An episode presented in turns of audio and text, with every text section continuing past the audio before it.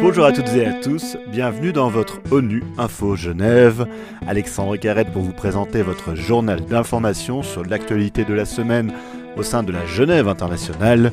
Dans cette édition, le point sur la situation en Ukraine avec le Haut Commissariat aux droits de l'homme, la préservation du patrimoine culturel ukrainien, le 25e anniversaire de la Convention sur les armes chimiques et les conséquences méconnues de l'exploitation du sable sur l'environnement. Antonio Guterres s'est rendu cette semaine en Russie et en Ukraine. Au cours de sa visite à Kiev, il a rencontré le président ukrainien Volodymyr Zelensky.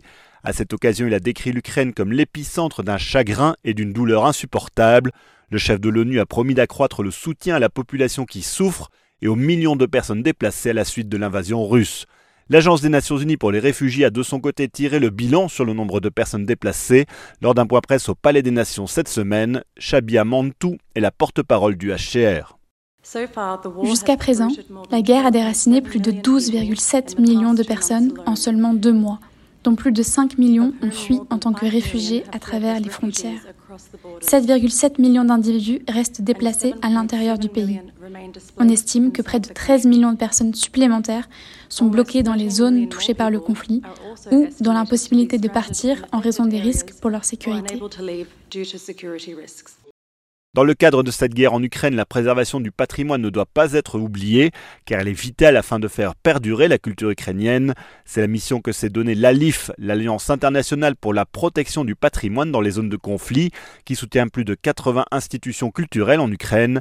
Explication de Valérie Freland, le directeur exécutif de l'Alliance, c'était l'invité de la semaine d'ONU Info Genève. Que faisons-nous aujourd'hui en, Ukraine, euh, qui est naturellement un, lieu d'attention euh, euh, pleine et entière aujourd'hui On, s'est dit que le plus opérationnel, c'était de protéger les musées, les bibliothèques, etc. Et ça, c'est notre objectif. Et depuis un mois et demi, on est totalement mobilisé avec une toute petite équipe.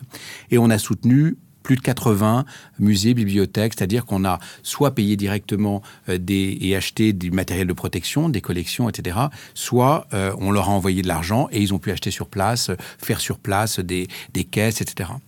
On a aussi euh, accompagné et financé euh, de transport de, de, matériel, notamment depuis Genève, et on, est vraiment très heureux parce que la ville de Genève, à, qui je veux rendre hommage, s'est mobilisée de manière magnifique, et on a transporté comme ça 300 euh, caisses données par la ville de Genève en Ukraine pour que ces caisses servent à protéger des artefacts de, de musées ukrainiens. Il y a 25 ans, la Convention sur les armes chimiques entrait en vigueur et l'Organisation internationale pour l'interdiction des armes chimiques était créée. À ce jour, avec 193 pays adhérents, c'est le traité de désarmement le plus réussi de l'histoire, avec 98% de la population mondiale vivant sous sa protection. Explication d'Elisabeth Wachter, porte-parole de l'OIAC, au micro d'Aurore Bourdin. Je crois que le 25e euh, anniversaire pour notre euh, organisation et pour la Convention sur l'interdiction des armes chimiques euh, représente, représente une, quart de siècle euh, d'un monde où il y a une norme contre les armes chimiques.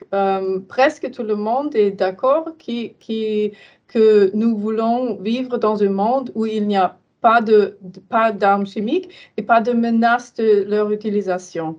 La Convention interdit pas seulement l'utilisation de ces armes, mais aussi le stockage, le développement, le transfert, tout qui est lié aux armes chimiques est interdit sur la Convention. 50 milliards de tonnes de sable sont exploitées chaque année sur la planète, de quoi construire un mur de 27 mètres de haut et de large autour de la Terre. C'est le constat dressé par le Programme des Nations Unies pour l'environnement à l'occasion de la présentation d'un rapport cette semaine aux Nations Unies à Genève. Le PNU rappelle que le sable est la deuxième ressource la plus utilisée au monde après l'eau, mais notre utilisation nous met dos au mur, comme l'explique Pascal Peduzzi, directeur de programme au PNU à Genève, au micro d'ONU Info Genève. On utilise énormément de sable, on utilise en fait 50 milliards de tonnes par année, et donc euh, on ne peut pas enlever, prélever de l'environnement autant euh, en tel volume sans occasionner évidemment des impacts. Ça va dépendre où on va euh, prélever ce, volume de, sable et de gravier. Si c'est dans les rivières, on peut changer le cours de la rivière, avoir une érosion des berges de la rivière. Si on l'enlève sur la plage, eh bien on va avoir une moindre protection contre les ondes de tempête, une infiltration de l'eau salée dans les aquifères côtiers Euh, évidemment, ça a un impact sur la biodiversité, les crabes, les oiseaux, les tortues, etc. Et évidemment, touristique, si on enlève une plage, euh, ça a moins d'attrait pour un développement touristique. Si vous enlevez maintenant du sable dans les fonds marins, euh, on voit ça avec des énormes bateaux, on dirait des, gigantesques aspirateurs qui stérilisent en fait les fonds marins en enlevant et broyant tous les micro-organismes vont être, vont être tués dans l'extraction de sable. Et puis, ça va changer la turbidité de l'eau parce qu'il y a des, poussières qui sont rejetées en arrière et vous avez un impact en fait sur la biodiversité et donc sur les, sur les, les pêcheries également. Et c'est la fin de cette édition. On se quitte avec les rythmes de jeunes percussionnistes brésiliens à l'occasion d'une performance au Palais des Nations ce vendredi. Ils font partie de l'organisation Batuca Vidi qui œuvre dans les favelas pour enrichir la vie de la jeunesse et défendre leur héritage à travers la musique. À la préparation de ce journal, il y avait Aurore Bourdin. L'actualité des Nations Unies continue sur notre site web ungenevois.org et sur le compte Twitter en français ONU Genève. À très bientôt.